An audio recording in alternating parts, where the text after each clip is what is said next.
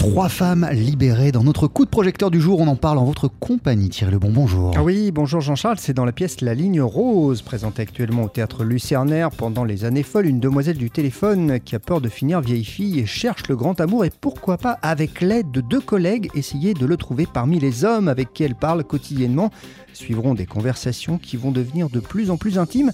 Et sans le savoir, ces trois jeunes femmes vont en fait inventer le téléphone rose. Enfin, ça c'est dans la pièce. Une aventure qui va en tout cas les amener à prendre leur destin en main. On écoute Bérénice Bocara, elle a coécrit le spectacle et elle l'interprète aux côtés euh, d'Odile Blanchet et de Sanapuis sur scène.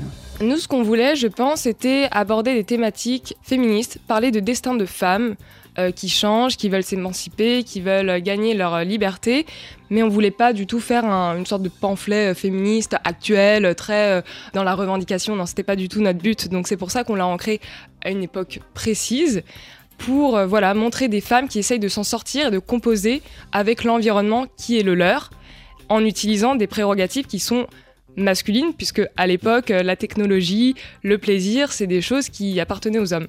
Donc on trouvait ça plus intéressant de voir des femmes qui essayaient de saisir et d'embrasser leur liberté et leur émancipation, mais en faisant avec euh, ce qu'elles ont en fait. Qu'y a-t-il de vrai, euh, Thierry, dans, cette histoire? Écoutez, Jean-Charles, on, aurait rêvé quand on voit ce spectacle que le téléphone rose ait été inventé dans les années 20. C'est pas du tout le cas, ça a été inventé beaucoup plus tard. En fait, tout cela, c'est juste un prétexte pour une comédie qui rappelle en plus, et ça, j'ai aussi beaucoup aimé, l'univers de Billy Wilder. Leur parcours est semé d'embûches et elles n'ont que des problèmes.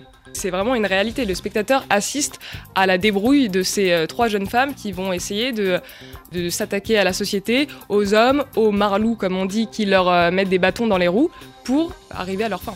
Et sur le, l'ambiance de Billy Wilder, je trouve qu'il y a vraiment aussi cette question de charme. Nous, c'était très important pour nous parce que nos personnages font des choses subversives.